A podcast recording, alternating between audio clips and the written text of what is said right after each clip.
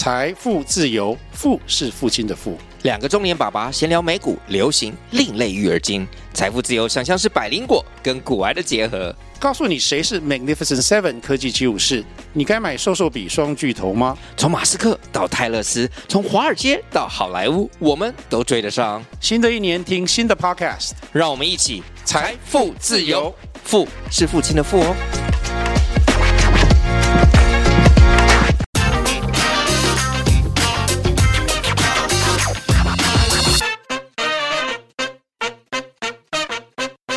大家好，欢迎收听听经济，我是这集的编辑室 On Air 主持人，数位制作人王玉伦。今天欢迎大家来收听我们企业家二代的接班故事。那我们这次的专题题目叫做继承者们。今天邀请到的是信宏工业的董事长特助吴右任吴先生 Porter 来接受我们的访问。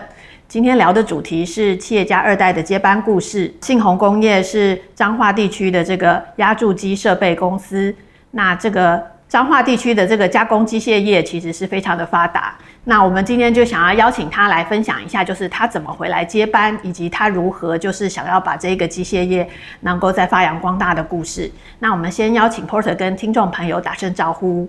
Hello，各位听经济的听众朋友，大家好，我是信宏工业的董事长特助 Porter。啊、呃，很高兴今天来邀请您接受访问哦。那请您可以先聊一下，就是说信宏工业它这个最专长的设备是在哪一个领域？因为我们也知道这个机台有非常多的用途。那我们这个公司特别 focus 在哪一些领域呢？OK，信宏工业是成立于一九八四年，然后我们的我们主要的产品就是提供锌合金。压铸机、铝合金压铸机以及压铸机的相关自动化周边的一个解决方案。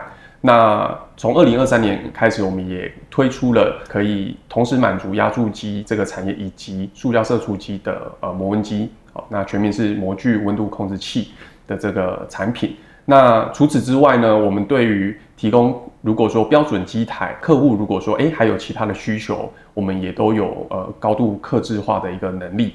那之所以我们能够提供这样子的服务，主要是因为我们公司从设计，然后制造，然后精密加工、电控，全部呃基本上八十五趴以上，我们都有办法在厂区里面满足。所以，我们对于机构设计啦、机电整合这个领域来讲的话，是有相当多的经验。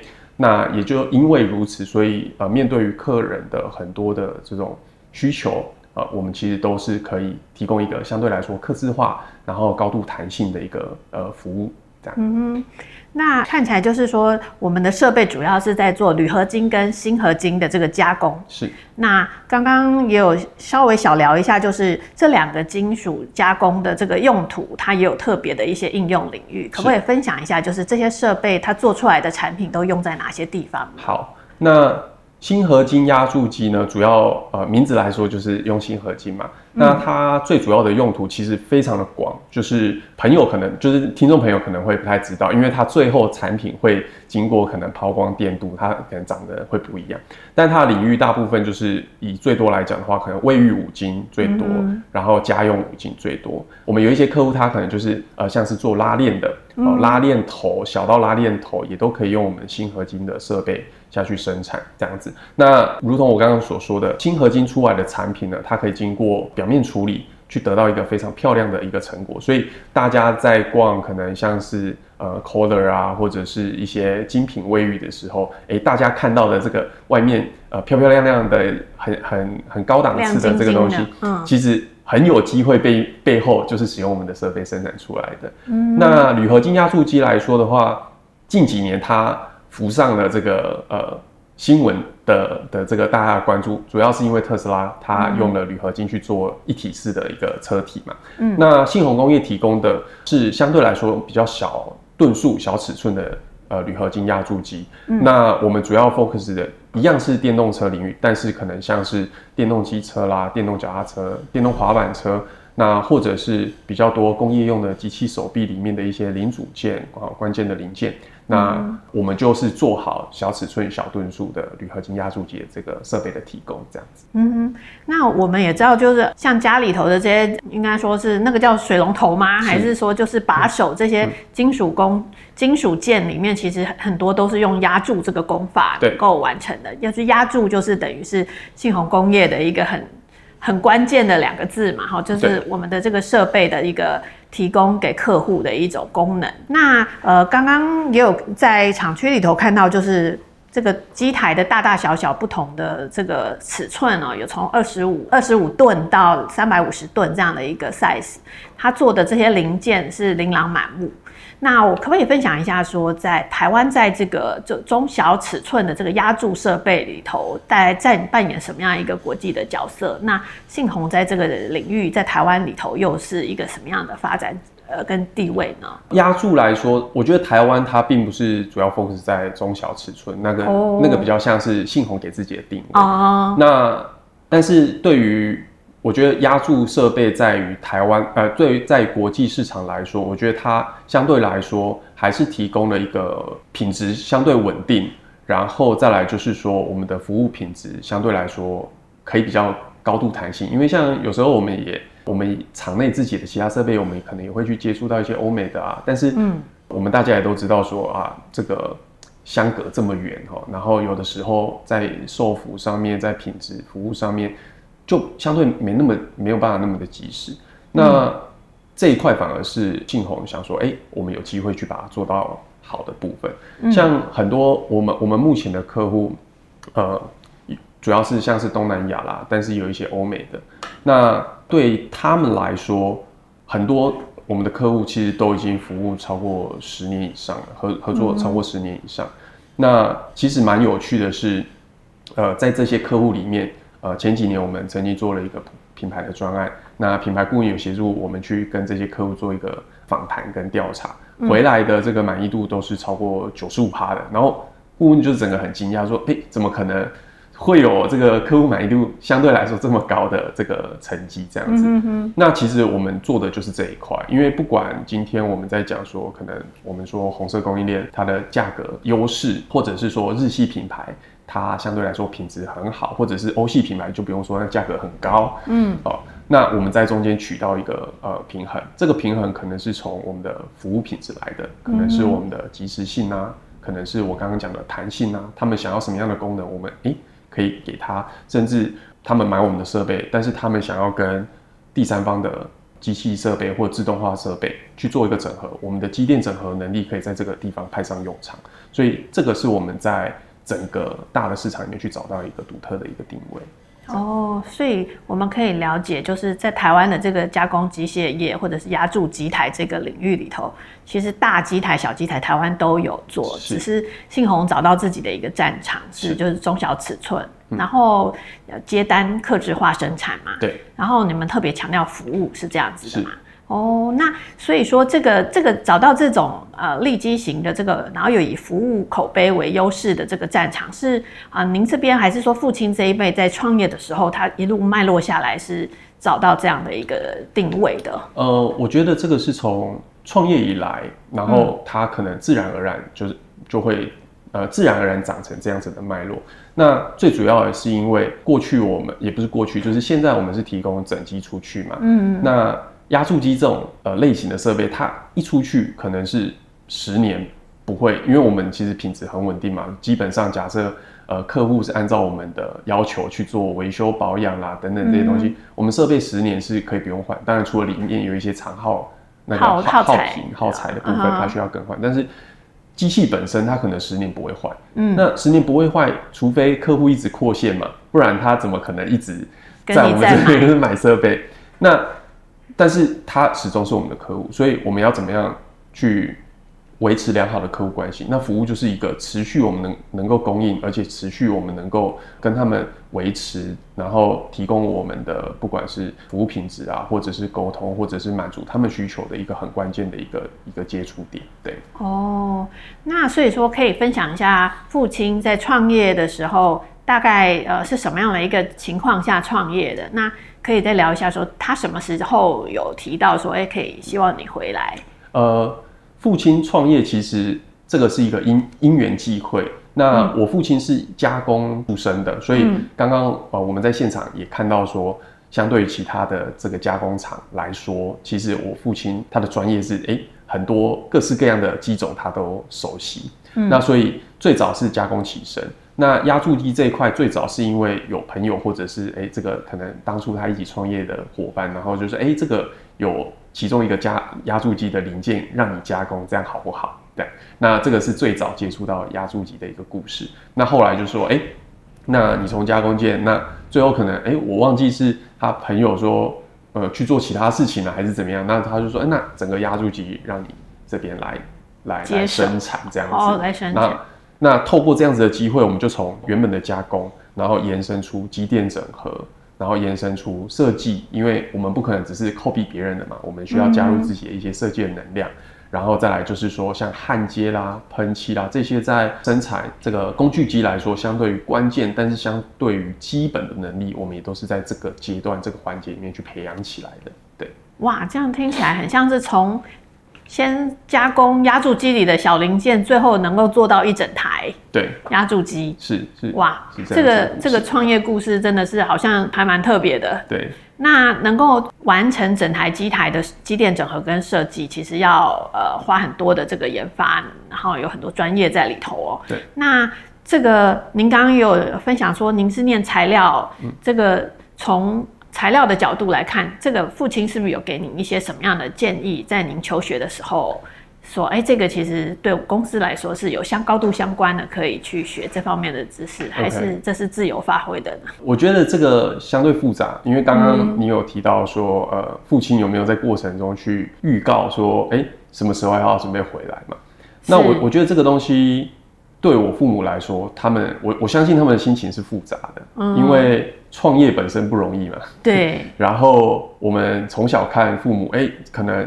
哦，以前他们在创业的时候，呃，东奔西跑出国，然后假日也都是可能都都要跑工厂这样子。那对他们来说，他们我相信他们一定知道说，哎，这个这条路不好走，然后压力很大，然后、嗯、所以他们我相信他们一方面希望我们回来，但是一方面又不希望这个他们走过的这些高压的的经验又放在我们的肩膀上。所以我我觉得他们过程中从来没有正式的预告说你有一天要回来。啊，但是明示没有，但是暗示可能有，因为可能呃，不管是亲戚啦，或者是偶尔啊，我们会提到说，哎、要不要回家帮忙啊，这样子。那但是我们从来没有约定说你有一天要回来。对他，他们给我们相对来说是呃，相对来说比较自由的，哦，必须这样子讲。那可是在这个呃明示暗示的过程中，我觉得多多少少对我在求学跟求职上面还是会有影响的。所以，包括像是我大学的时候念物理系，然后后来到澳洲去念材料科学跟工程，然后到后来我的第一份工作，我选择是储备干部，然后以及到后来我选择品牌相关的课程，在这一路上不会说我为了要回来才去选可惜，但是我在整个过程中，我就想说，哎，这些东西假设未来有一天我要回家，用不用得上？这个念头在所有的环求学求职的环节中，我都是带着。都我时不时会冒出来，哎、这个东西好像不错哦，这个东西拿回家有没有有没有用，有没有帮助？对，在那个时候我都还没有设想说自己百分之百会回去，可是帮家里有可以有很多形式嘛，也许、嗯、呃我可以在外面工作，但是我一直丢相关的讯息回来，那这样也是一种帮助，所以在过程中、嗯、这个念头还是会一直产生在在我的想法里面，对。帮家里这件事情，就是一直从小可能就在学习上，常常会想到怎么样可以帮忙。对，或者是说看到一个东西，会觉得说，嗯，这个东西是不是可以用？嗯，呃，这个概念，这个管理手法，是不是可以拿回家？哎，帮忙怎么样？或者是说，有时候我会去想，哎，为什么有一些企业它做得很大，然后同样是压铸厂好了，或者为什么有一些人他是小小的一间工厂？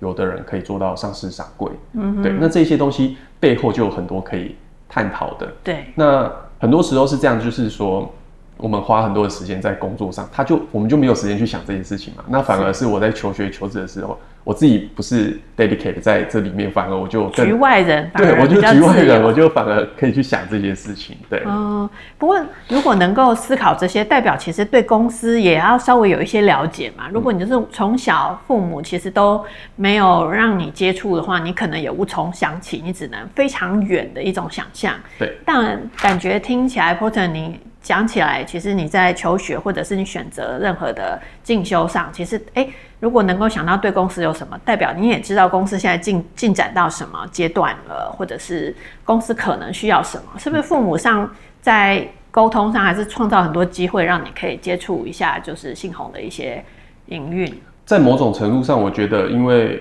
我们时不时还是会听到，因为我我们真的其实家族企业就是这样子嘛，你其实很难去切离工作跟生活，所以即便我们可能没有那么的频繁的回家，或者是说呃摄入这么深，可是我们多多少少还是会听到说他们在烦恼的一些事情，不管是人的问题啦，或者是专案管理的问题啦，或者是整个比方说呃厂房的投资啊等等这些事情，多多少少我们还是会知道。那。在这个过程中，你就会很有趣，因为你听到这些东西，你就会套回去自己的工作上面，就是说，诶，这个是不是就是父亲在在讲的事情？那那我现在在在服务的这间公司，他是怎么做的？他难道就没有这个问题吗？嗯，那他们的做法是怎么样？他们是靠流程、靠制度去呃去处理吗？还是说里面我们常常说，就是可能会有一些职场的一些。政治手段啊，等等，这些其实也都是很有趣的。它不是说管理就是一个呃教科书，其实大公司、小公司，它里面还是会有一些这种手政治政治的手段在里面。没错，对。那其实这些东西也都是很好的很好的教材嘛。那我不会，我不会跟父亲讲说，你看别人就是这样子做，我们就是要这样子。我不会，我只是说，哎、欸，其实别人有这样子的做法可以参考一下。嗯，对。那聊着聊着，慢慢，我我不会说啊，我我帮你去整个去见证，那个公司就是遇到这些问题，我没有，就是从他们的言谈之中，好的坏的都去听，然后听了之后，呃，就像我说，刚刚没有说预告。什么时候他们没有规定我什么时候要回来，那所以我就一直听，一直吸收，然后一直去看我现在的工作里面有什么是可以拿来拿来运用的，嗯、然后给他们一些建议，这样子。对。嗯，欸、那所以你刚刚说暗示是有，明示没有，暗示大概就是什么时候回来帮忙这种吗？还是还会怎么样暗示呢？暗示他可能就会说，呃，比方说什么，呃、欸，对，包括像像玉伦刚刚说的，什么时候回来嘛，这是一种。那再来就是他们也曾经说啊，如果出去没有找到比较好工作，那就回来吧。哦，这也是另外一种。Oh. 对对，那这个也是另外一种。但是我自己认为啦，哈，就是我决定回来有两个很重要的一个原因。第一个是有一次聊着聊着，我就发现说，诶，这个父亲真的在父亲身上看到呃稍微有点疲态。那那一阵子刚好是因为我们公司有承接到一些比较就是。跨了好几年的一个专案，比较大型的一个专案，那压力真的是非常的大。你想一下，说父亲这样子的身份，然后他需要亲自去主导一份可能需要准备我们硕士论文或博士论文这么厚的一个一个一个资料，然后去应付一个专案，你会想说，这个压力对他来说真的是很大。那这个压力是看得到，看你你感觉的感觉得出来的。那这个是第一点，就是你感觉到呃父亲的变化。这是第一点。那第二点是有一次，呃，可能呃聊着聊着，然后你会发现说，诶，我讲的东西好像在某种程度上，父父亲或者母亲他们是听得进去，然后认为我给的建议是有帮助的，好像我出去的这几年是有学到一些东西的。嗯。那在那个时刻，我第一次感受到说，诶，自己好像可以帮家里一些什么事情，因为。我说老实话，在我第一份工作之前，其实我自己是呃有一点逃避回家的哦、呃。原因是因为我自己认为说，既然如果要回家了，那我不希我我就不希望说只是做着一样的事情。那爱因斯坦有说过一句话嘛，他说什么叫做疯子？疯子就是你只做重复的事情，但是你期待有不一样的结果。所以当我只是学生刚毕业，没有任何的职场的经验，没有看过大公司、小公司。没有看过各种的产业，那我回来，我所有的呃学习就是从这间公司来的，就是从信鸿来的，不管是我的知识、专业、呃认知，对于职场的态度，嗯，会全部都从信鸿来。嗯，那我只是用着一样的方式回来帮忙而已。嗯，但是这个对我来说逻辑上过不去，因为我没有比较聪明，我怎么会用别人一样的方法就？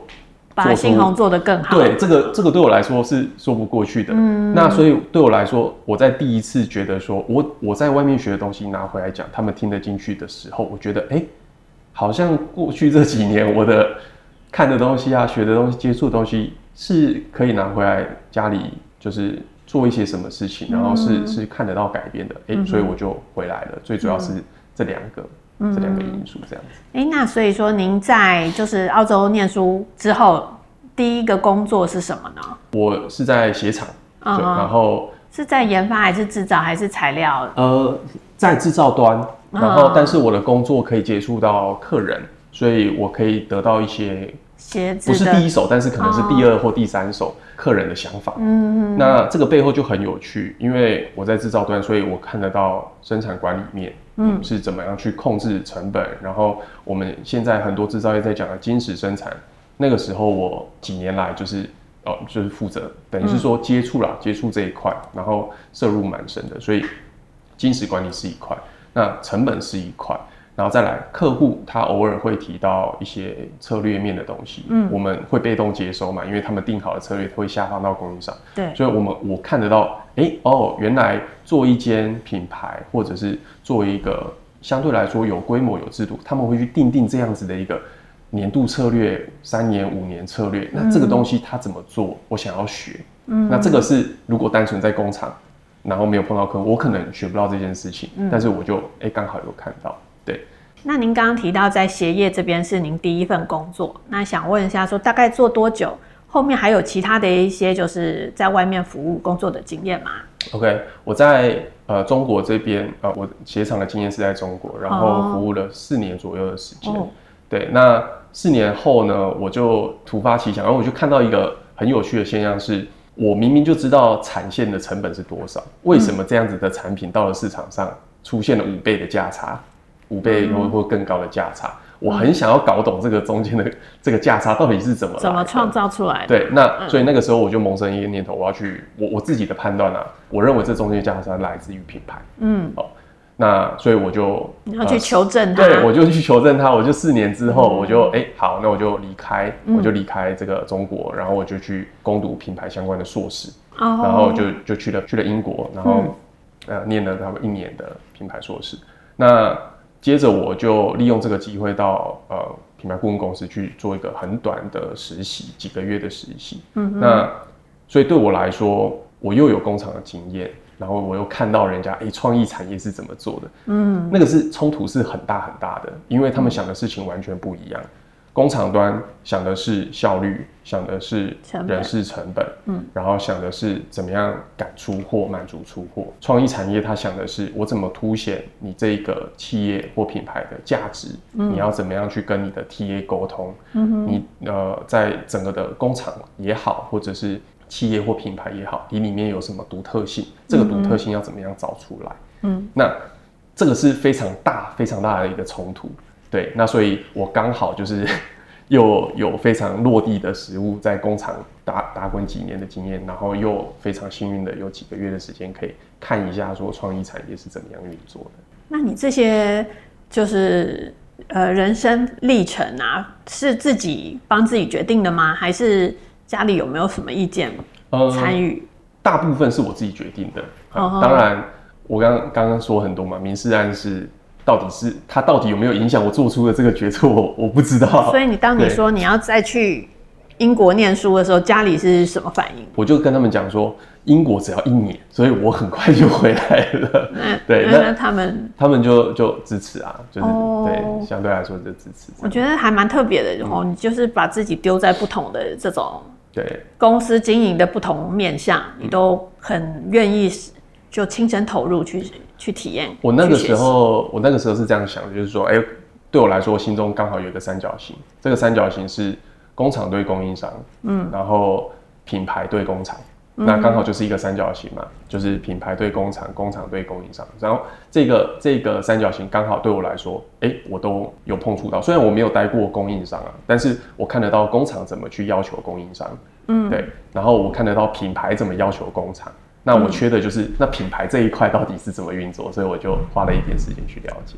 那对我来说，我就是去补足这个三角形。这个三角形你都懂了以后，你觉得你后来下一步是怎么？呃，后来我就回来了嘛，嗯、就是我在英国实习完之后我就回来了，也没有、嗯、这过程中也没有说啊去度个长假什么也没有，就是就就回来了。嗯、然后回来之后，所以我回来的第一件事情，哎、欸，稍微了解了一下公司的状况跟运作完之后，呃，我在二零一九年回来不久就。启动就是就参与了那个品牌台湾计划的的辅导，嗯哼，对，那就透过政府这样子的一个资源，然后去跟两家蛮优秀的品牌顾问公司合作，嗯哼，去梳理说，哎、欸，像传统的制造业到底要怎么样去导入品牌的概念，然后在整个我们的视觉也好、行为也好、心态也好、人的招募也好，到底属于信宏的样子应该要长怎么样子？那透过品牌这样比较，虽然对于制造业来说，它是一个非常非常抽象的一个一个概念，嗯，但是有没有机会透过一些这种比较创意也好，比较感性层面的东西也好，然后去去影响到我们工作上的一些氛围、心情，然后愿意进来的人才，然后或者是留才的一些一些手段的一些改变，这个是我那时候进来之后，然后就启动了品牌台湾计划。呃，两年的一个辅导，但是从你这个呃去英国念书，然后再实习，然后就回来了。这个回来的过程是你自己给自己的一个安排，还是有没有什么契机是？呃，那个时候我是这样子想，就是说我刚刚有提到决定呃让我决定回来，就是两个因素嘛，看见父亲的变化，嗯、然后以及我认为我自己学的东西有帮助，所以我做了要回来的决定。这个决定是在。念英在在工在中国工作的时候哦，很早的时候对，然后时间点是因为我考虑到说、哦、啊，呃父呃父亲的年纪，然后以及我回来，毕竟我不是本科，所以我一定需要很长的一段的学习时间。是对，那所以我不可能拖到可能四十岁啊、四十五岁啊再回来。嗯，那那个时候回来可能就是我们所谓的空降部队，然后可是对我来说那样子的学习时间。呃，有点太仓促，然后有点不充裕，所以我就做了一个好，我就跟家里承诺，好，三十岁回来，嗯，三十岁回家这样子。嗯，所以说你从一九年回来的时候，其实那个在此之前，其实已经先跟家里有一个。沟通说，大概就是念完这个品牌的课程之后就会回来了。对，那刚刚有有分享到说，就是家里头成员有三个呃姐弟嘛，对，那您是排行老幺，所以说就是大弟。然后还有一个小弟，还有姐姐，那所以三个人都曾经回来过公司服务，是这样吗？可不可以分享一下？说家族成员有三位嘛，那所以父母明示暗示也不会只有你一个啊，嗯、应该其他的兄弟姐妹都被被问过、哦。嗯、那这个安排那时候是他们怎么实际回来的？那他们回来做的如何呢？我觉得这个呃，就像就像我刚刚最前面讲的，嗯、父母亲他可能心中有期待说。小孩子可以回来帮忙，他们是期待全都回来吗？对他们说，可能这样是最好，我不知道。对，但是呢，但是我刚刚也讲到说，对他们来说，嗯、他们也知道这个压力很大。嗯，然后他们某种程度上也希望说，小孩是过得更好嘛。对，嗯、那所以当今天小孩子有更好的发展的时候，其实他们是是是非常 open minded 的，嗯、他们不会说啊，你就是一定要回来，然后闹家家族革命怎么，不会这样子。那。姐姐当然就不用说，姐姐就要后来就有有结婚嘛，然后现在的工作也非常好。然后弟弟，对于弟弟来说，他当时候毕业之后马上就回来。那可是对他来说，他碰到了跟我害怕的问题是一样的。他没有看过其他人做的怎么样，即便在信统，大家都跟跟他说啊，你表现非常好，非常好。可是对于一个刚毕业的学生来说，他是非常想要、渴望知道说。我的我做的东西到底是真的好吗？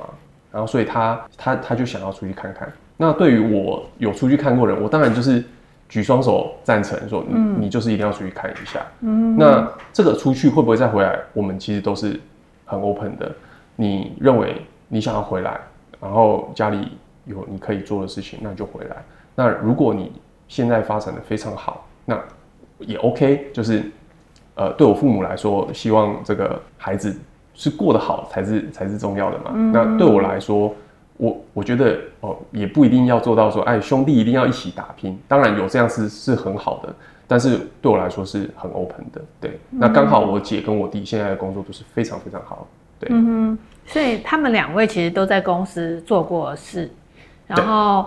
您您刚刚分享的就是弟弟可能在公司做什么职能，但他很想要去外面印证看看他自己这一套做的好不好，还是说见习一下别的国际大大公司是怎么做的，是这样的意思吗？对，对嗯，我这个这个心情倒是真的比较难以去揣摩，就是在自己的公家族公司里面，到底自己做怎么样这件事。这个是真的是非常困难的，因为、哦。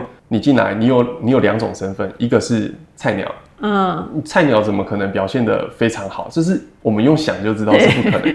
可是你当你今天所有人都跟你讲说你表现得很好，一定有一些什么事情，嗯，错了啊，要么是这个标准很低啊，所以我我。做一下，哎、欸，我自己都过不去我自己这一关，但是大家都说我做的很好，这一定哪里怪怪的。嗯，那第二个就是你的身份，你是老板儿子，嗯、所以大家不敢给你过多的要求。是，对。那这个东西，既然你没有办法在这个环境里面去抓准那一把尺的话，嗯、那你势必就是必须要去跟去看一看外面，然后自己把那把标准找出来。所以弟弟有跟你讨论过这个困惑吗？小聊，小聊。毕竟你是 在外面打滚多年的。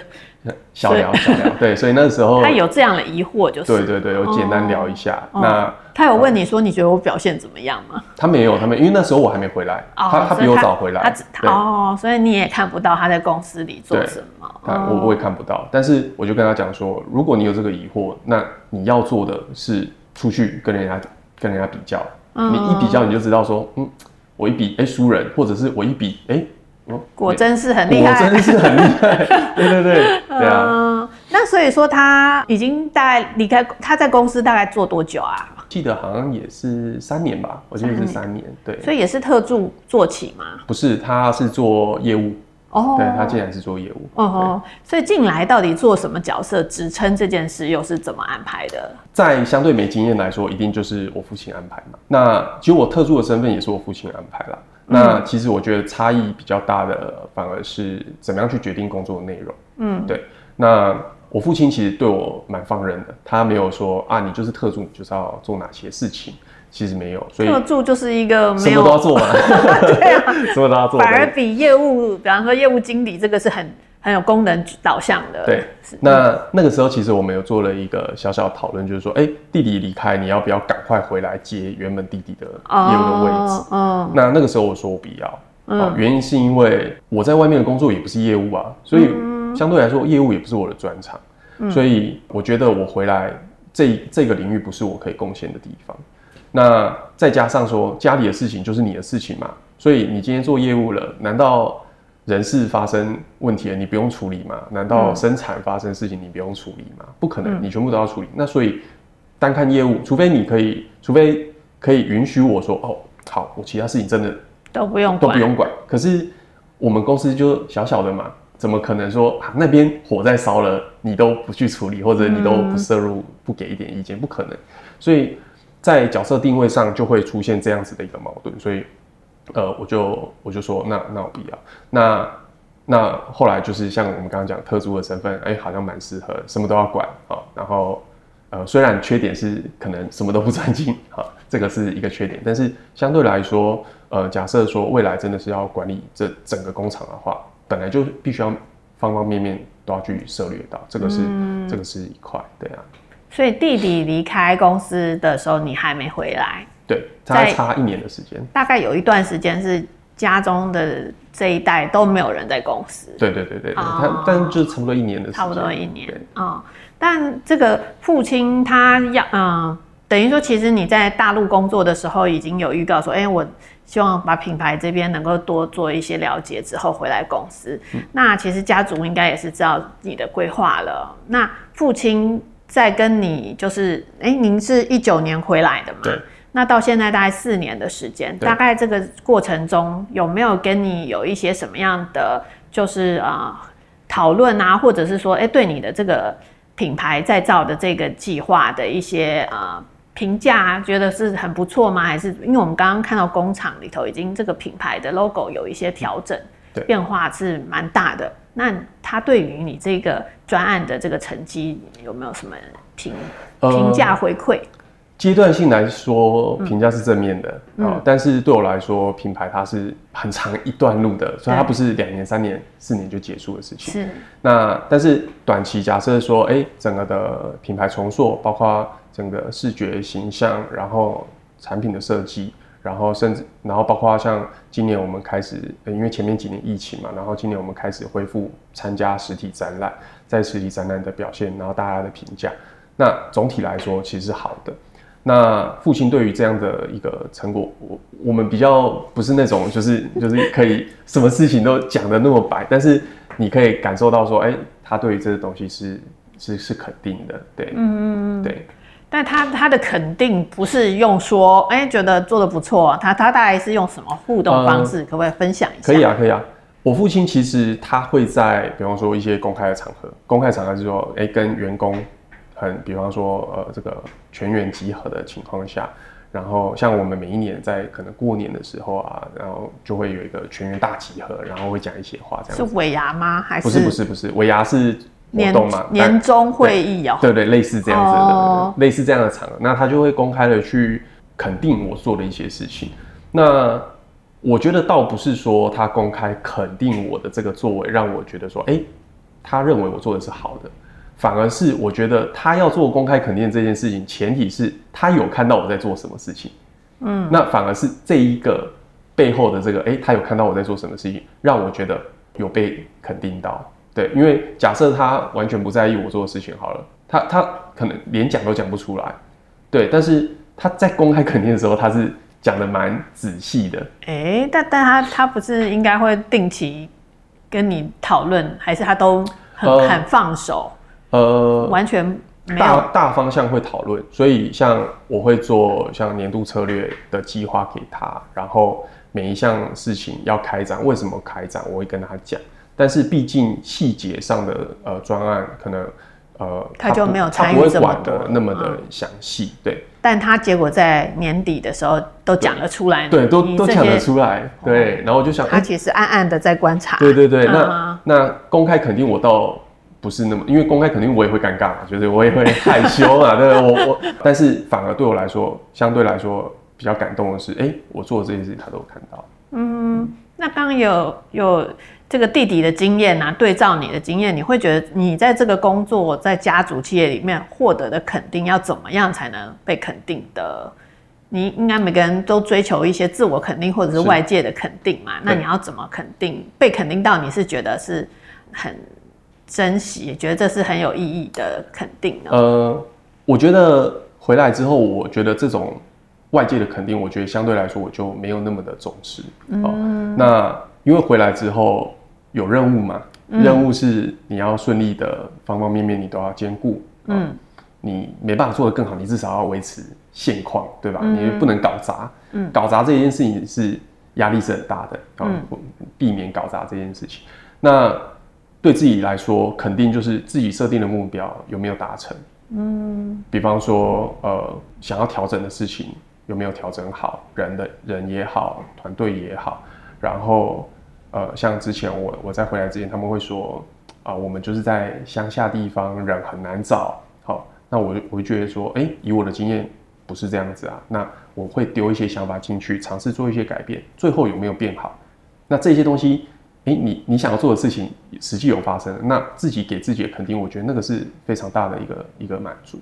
对，那再来就是比较长远来看，公司整体有没有变好，营收有没有变好，然后呃，公司是不是变得更稳定、更健康？它有没有走在我们想要它成为的样子上面？就是我曾经跟父亲讲说，好公司不代表规模要越变越大，不是这样子的。有一些公司它可能十几二十人，他很开心。十几二十个人，这几个人的薪水，然后呃福利都都能够给得很好。我们不追求大，但是我们追求呃所有人都来来上班是有意义的，是是开心的。嗯，这个也是一种公司的形态。那假设我们要追求的是一直一直扩大，那也是一种形态。对，嗯，那就是端看说我们想要走什么样子。所以对我来说，肯定是自己给自己的，尤其是回来之后的这个身份，就是别人讲说你做的再好，但是你就没过自己那一关，其实再多外界肯定也是没有用的。嗯嗯嗯。所以说，因为特助这个角色，您刚刚说方方面面都要去，可能是算帮父亲分忧解劳这样子的一个功能嘛。嗯。那父亲有跟您讨论说，什么时候让你可以更有一个全责的角色？我举例啊，比方执行长、副总、某个部门的负责人，嗯、或者是整个公司的负责人，他有跟你讨论过这样的一个安排吗？呃，目前是还没有。哦。那之前稍有稍微聊过啦，但是。呃，确切的时间是没有。是，然，是你找他聊，还是他找你聊？呃，我们自己会会聊嘛。那嗯，那对我来说，其实我们的公司不是上市上柜，然后这个组织的架构不是金字塔类型的。哦，这个副总就跟呃总经理就跟副总差很多，副总就跟协理差很多。我们不是这样子，然后也不会说我我变成了执行长之后，我要做的事情就不一样了，或者是说。我现在的身份是特助，我做的事情就少一点，也没有这样子，所以对我来说，头衔这件事情，我觉得相对来说没有那么的重要。在考虑到公司规模，考虑到呃目前的阶段，考虑到我必须要做的事情，我觉得职称阶级这件事情没有到那么的重要。那很多方面，你说，诶、欸，我有没有最终的决策权？目前来说。最终决策权还是在我我父亲身上，可是他在做决策过程中，很多面向是参考了我的建议进去的。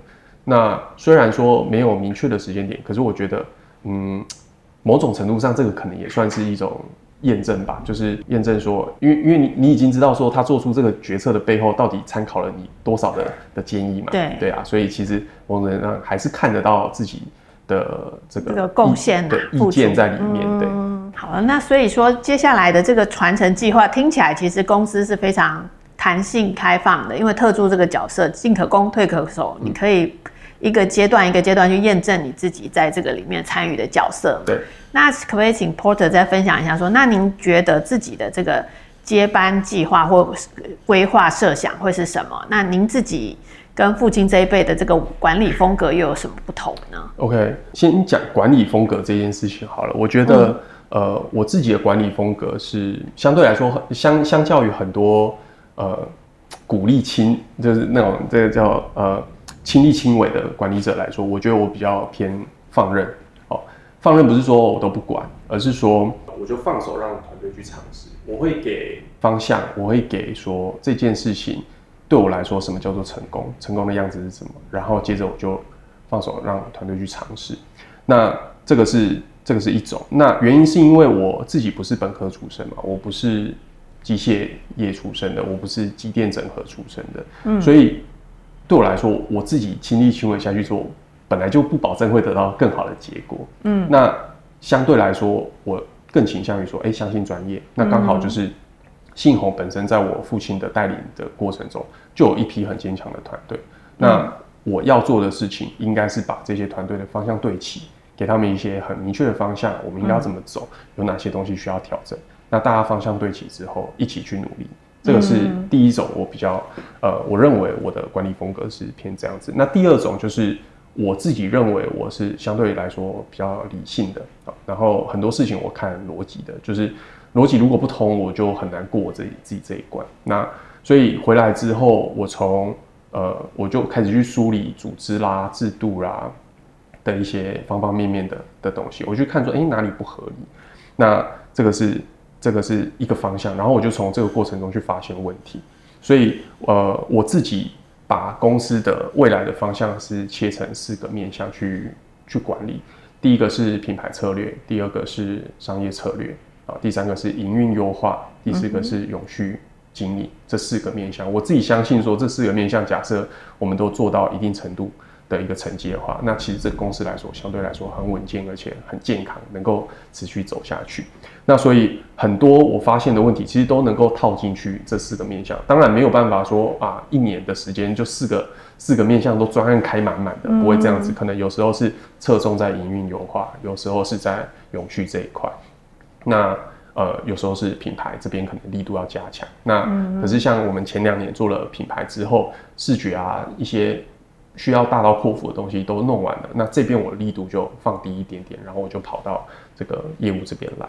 那对我来说，我比较倾向于说把制度建起来，流程建起来，所以我自己可以抽身去处理其他我发现的问题。嗯，对我自己的管理风格就比较偏这个样子。所以，嗯，在陆陆续续我回来这几年，就经手了蛮多的的任务，比方说金石生产的辅导啦，因为这个是我之前工作的时候比较擅长的东西。嗯那金石辅导生呃金石生产的辅导是一块，然后再来就是，哎、我发现说，哎、我刚刚也有提到说，他们认为说乡下地方比较难招募到人，那我就从招募制度上面去做调整，薪资福利制度，然后再来职呃职等职称，我也再去做一个调整，然后呃这个反正很多人事面的的制度去调整，那这样子的调整有没有看到成效？是有的，我自己认为是有的。第一个，整个公司的规模变大，我回来的时候四十几个，现在七十。个人左右，哦，嗯、那再来就是说，愿意加入信鸿这个团队的年龄层下降很多。我们现在里面二十呃二十三岁的一堆啊，嗯、然后再来就是呃相对来说，我们认为学历比较好的人愿意进来的，嗯、所以对我来说，这个整个团队的组成是在往好的方向去走的。那这个也是另外一种的。那所以我说我的管理风格就是比较偏这个从逻辑面去找问题。那像现在人事这样子调整完之后，我就我就退出啦，我就给专人负责，然后除非说我又看到更大的问题需要再回来处理这一块，嗯，那那所以我现在目前就是跳出来，就比较大程度在处理业务这一块，因为对我来说，哎、欸，业务我们有几种不同的这个呃业务形态跟业务的类型，那是不是需要做一些呃比例上的一个调整？那所以我就。嗯呃，这一年呢，我就跟业务的主管那边比较密切的在合作，在处理一些事情。这个是我的管理风格。嗯、那我父亲来讲的话，我觉得他就是我自己觉得他是一个很敏锐跟相对来说观察力很强的人。那这个这个面相，我觉得倒不是说天生的哦。他可以去工厂走一圈回来之后，来跟我讲说，那个谁谁谁好像好像情绪有点怪怪的。那我说真的吗？就是早上去看没有啊，然后结果一问，我就请人资一问，哎，真的有，就是有一些事情这样子哦。然后我说，哎，很厉害。那我觉得这个这个是他的风格。那这个风格可能来自于说他对于信鸿的 ownership，就是毕竟这个是他一手创立的，创立的到现在，所以方方面面他看的看得非常的细。可是必须老实说，我不是从。从零打造信鸿，所以我不可能。你你说我跟他有一样对信鸿的感情，那是骗人的，那一定是骗人的。那可是我的面相就会偏比较理性。可是我父亲对于信鸿的感情跟 ownership，他可以非常深入，他可以非常深入，而且他可以看到很多我看不到的东西。那我们的东西就会变成是互补嘛，互补性就会变得很很强。他在他看得到很多我看不到的细节。但是我从逻辑面可以帮他梳理很多组织架构面啊，然后流程的的问题。那我我觉得这样子的组合，就是算是我们两个人管理风格的一个互补吧。嗯哼，那那这个互补性，如果在一些决策上有没有曾经有什么冲突？您怎么去克服它呢？呃，一定有冲突的，就是逻辑面来说，我可能认为这个问题需要处理。那感性面来说，可能就会有一些人的考量啦，或者是很怕说这样子动下去之后会有很长的一个阵痛期啦，然后等等的，嗯、那一定会有冲突的。那冲突完之后，就是必须冷静嘛，双方冷静一下，然后择时再议咯。就是，嗯，那通常这个最后的这个折中都是怎么拿怎么做出来的呢？呃，最后折中我们就会。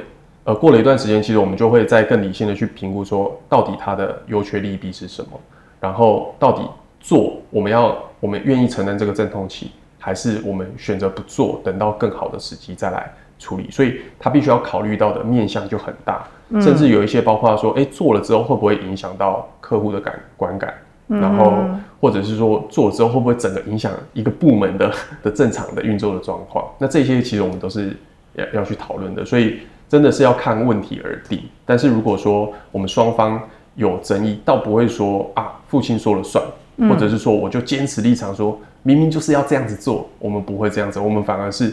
哎、欸，会有争执，但是我们可能就放着，可能几天，几天完之后，这个问题还是必须被解决嘛。那我们就，嗯、呃，情绪过了之后，我们就再来好好的梳理，说到底优劣是什么，然后到底现在是不是好的时机。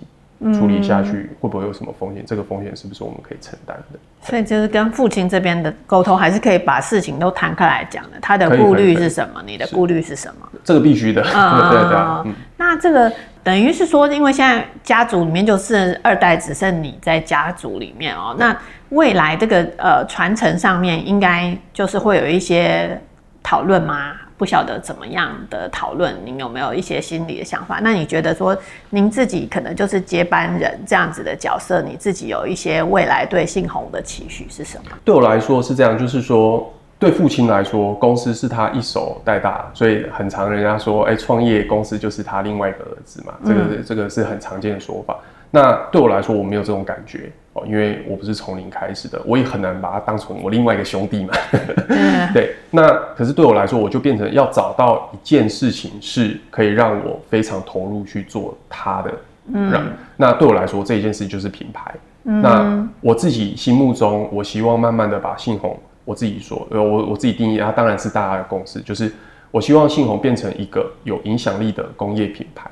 嗯，这个有影响力指的是说，我希望在客户的需求，我们可以看得比客户更早、更进一步，这是一块。然后再来员工的价值，就是我希望能够持续提供员工呃的自身的成长。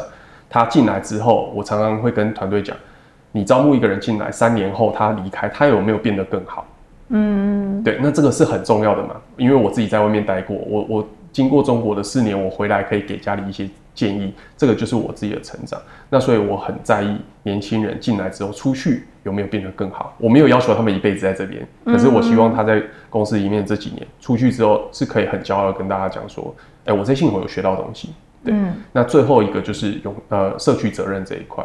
那时候我们在定说社会责任呐，大家都是在讲社会责任。我说讲社会责任太伟大了，我们。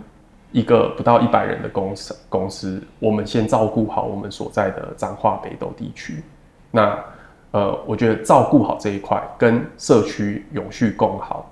那我我觉得这样，我们第一阶段这样子就够了。所以对我来说，呃，有影响力的工业品牌，我希望在员工呃客户的需求、员工价值跟社区责任这三块，能够嗯能够做到我心目中的样子。那这个是目前。嗯哦，没办法把他当兄弟，可是我希望他长成的样子是这样，那他就能够让我持续的投入在里面去做付出跟努力，这样子。嗯，所以这个是，呃，如果说真的把我自己看成接班人这个身份来讲的话，那我对于这个信宏未来的样子就是这样子的一个期待。嗯哼。那哎，我刚回头来问一下，就是在这个公司里头特助这个角色，你一定有很多专案，像您自己有帮自己也规划了很多的任务哦。对，这里面最大的曾经有过的一个挫折是什么呢？我没有没有单一事件的挫折哦。那可是我很常发生的挫折是，我想要做的事情太多，嗯、然后很多事情它比我预想的还需要花更长的时间去酝酿跟发酵。有可能是，呃，团队还没 ready，有可能是我的我找错了合作的伙伴，所以做出来的花了可能一年多时间做出来的东西可能不是很满意的。那有一些可能是业务形态的调整，我可能讲了好几年了，但是它实际上还没有如我的预期去发生。那对我来说是会是会是这个样子，想要做的事情太多，可是呃，它如果是一个长期来说。他对我来说花的时间太长，然后我就会呃急躁啊，我就会负面。这个呃这个有一点呼应我前面讲的，就是可呃回家接班之后，肯定是来自于自己给自己的。那我看到事情，我想要做的事情没发生，那我自己给我自己的肯定就会就就就没有就比较低，就没有到位。然后所以对我来说，挫折感是来自于这边。对，那这时候你该怎么处理它呢？呃，这个时候就找人家聊咯，就就是可能会跟。父母亲聊，然后他们就他们不止一次跟我讲说你太快了啊，然后这个是一个，然后包括我找了一些也也会跟我合作的顾问聊，他也说你做的太快了，因为你的产业可能没办法，还没还不是 ready 你你想要做的事情，你需要花一点时间，慢慢的慢慢的走。那对我来说，就是呃有没有意识到自己正在处于一个这种状态是很重要的，因为你要发现你自己。是在一个低落，或者是说，哎、欸，自己没有给自己肯定，或者是挫折感，像你说的挫折感，那你才有办法去寻找帮助，不管是找人聊还是怎么样。嗯、那聊完之后，其实有时候会发现说，哎、欸，很多事情是自己没有做好。比方说，很多时候我我会认为，哎、欸，这样我现在的身份，我下面有团队，我讲一讲，他们可能要自己去把事情规划出来。那有时候我朋友就会提醒我，哎、欸，没有啊，你以前在工作的时候。这些事情你可以自己做啊，你不一定要等你的团队做啊。好，那我觉得，哎，对，就是有时候这个盲点、盲区会跑出来。那、嗯、呃，得到了一些这些建议之后，我就会更理性的回头说，哎，好，那我们重新规划，再给一个这个专案更理性、更更合理的一个启程。那我们重新再来。嗯，对。那有的有成功，有的没成功，有的花了比较长的时间才发酵。我觉得。回头看都没关系，因为这些都是都是养分。我觉得这这些都是一个很好的经验。所以你常常会同时好几个事情一起做下去嘛？不同的团队，但是你是 leader 嘛？你去 push 他。呃，对，所以这个有时候我会这样子讲，像第一年我们整个公。第一年我回来的时候，公司执行五个专案，嗯、哦，像品牌啦，然后金石、呃、金石啦，然后呃现场的一些营运的改善啊等等，我只能做五个，因为第一年的时候很所有的案子我必须要自己下去立的，嗯，那后来我就开始找人嘛，像包括人事的部分，我就找了、嗯、呃专专人专职处理，那慢慢的团队有一些可能哎呃比较年轻的弹性比较高的，哎愿意跟我一起合作的，哎愿意承承接一些案子的。那到了第二年，我可以做两倍的案子。嗯嗯，对，那那这样子，那个速度就起来了嘛。对，所以案子量、案子的数量，或者是说我比较可以放手让他们去去 try 的，也有助于说我整个想要推导的方向的一个一个推进。所以刚刚顾问或者父亲、母亲跟你说的，你不要这么急呀、啊，是因为第一个公司的训练，它其实就很很有效率吗？还是是你自己个性就比较急？呃，我自己个性就比较急，然后因为我同时间脑袋会有很多想法，然后 有想法我就想要嗯揣揣看，因为有时候是这样，就是你放着它就不见了，对，然后它就很可惜。虽然过一阵子你又看到它的问题，你就会再拿出来，可是有时候我们就会觉得说没启动，就是再怎么样，它假设它需要走很长的路，可是你不踏出第一步，你就是就不可能走向终点嘛。对，那有时候我们就会。就是会比较急一点。那你的想法出来之后，你就一直要做到看到结果吗？呃，过程中我会调整。所以像今年有一个辅导案，我就中间喊卡，因为我就有一个辅导辅导案。辅导案是什么意思？呃，就是我我就请了外面的辅导顾问进来，哦，然后我有一个算是 project 想要做，然后这个做我也认为对公司来说会有一个长期的效益，可是我就喊卡了，因为我观察起来。有同一个团队身上可能承承担的太多的案子，结果会变成顾顾此失彼，然后变成什么都做不好。那喊卡其实我自己对我来说是很很很大的挫折啊，因为等于是说我对于团队误判嘛，等于是我对我自己的呃规划或者是判断失准了。对，但是呃对我来说那个负面情绪一下子一下子之后就变成说，哎、欸。下次怎么样在判断的时候，不要再重蹈覆辙。对，是那这样员工会不会很容易就是丢好几个案子在他同一个人身上？会有可能，但是我会一一定会有可能的，因为我们自己规划完之后，我们就发现说，哎、欸，这个虽然我们公司现在七十个人嘛，那你扣除掉直接生产的员工，你大概就是只剩下一半的目呃，就是间接员工。嗯、那你可以做的这些专案，其实就是这些间接员工在。那你有点子王，所以就会很多案子要做。对对对，对啊。那所以对他们来说，呃，他们他们很棒的是，就他们不会说我不要做，他们他们不会直接推掉。嗯。那可是相对应的，我就要去观察说他们到底负担是不是太大了？那这个是第一点。那第二点是他们负担太大，那最后的结果就是他们整个专案没有办法达到我要的效率就会被拖到。对，那就就不是我要的结果，那其实也不好。那虽然案子做完了，可是不是我们最终期待的效果，那其实也是没有帮助。对，所以他们对我的支持度很大，可是相对应我就要比较去关心他们说是不是 loading 太大，然后做这个东西到底你们只是要满足我的呃的点子而已，还是说这个这个东西做出来真的是对所有对公司对团队都好，这个就变成我的责任。嗯哼哼哼，对，所以说。感觉那个应该工作间接员工工作很忙哦。哎、欸，对啊，他们有自己的本业嘛，然后他们有自己的本业要做，还有一些有一些事情任务，有一些任务要要做这样子，对啊。哦，那所以想象中的这个品牌，它在带来的就是对信宏未来在这个产业的影响力啊，对客户的这个需求的洞察，都是你期望的，在你带领这个团队之后的一个期许。对，呃，我自己把品牌的观念可能放比较多在里面啊。嗯、那呃，我当然会希望说，从几个面向来看，第一个，我们的产品的竞争力，我希望我们还是能够慢慢的走向市场的领先者这这个地。我们希望就是我们可以很有信心说啊，我们就是市场领先者，这个是我们的一个很确定的一个方向。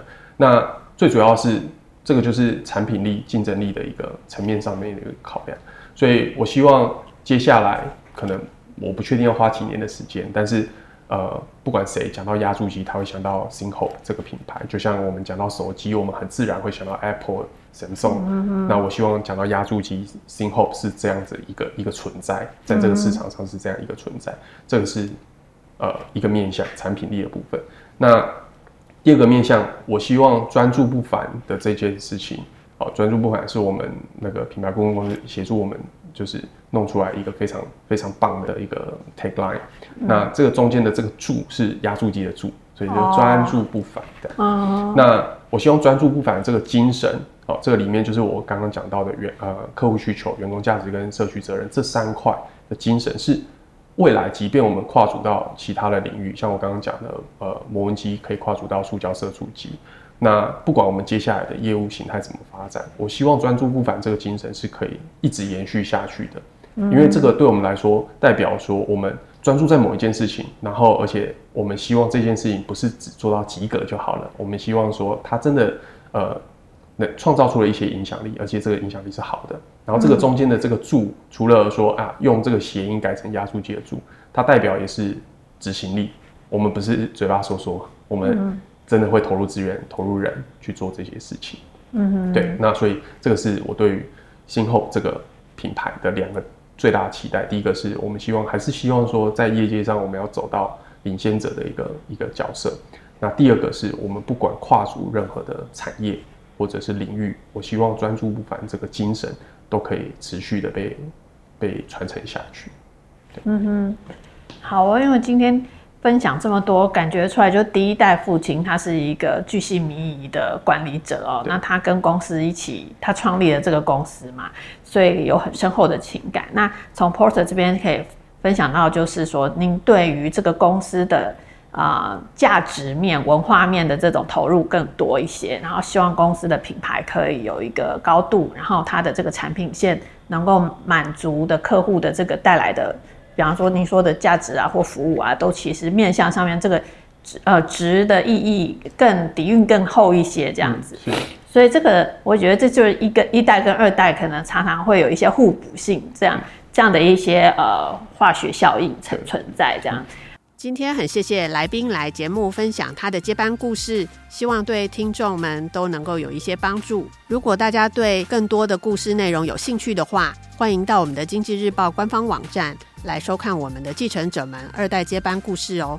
我们现在有非常多的数位订阅内容，也欢迎大家能够上网来订阅哦。那今天非常谢谢 Porter 来接受我们的访问。那呃，欢迎呃大家如果有任何想要知道的事情，都可以留言在我们的这个这个节目的下方。然后如果有有一些呃想要听的议题的话，我们下次可以再邀请 Porter 来分享。好，谢谢。谢谢大家。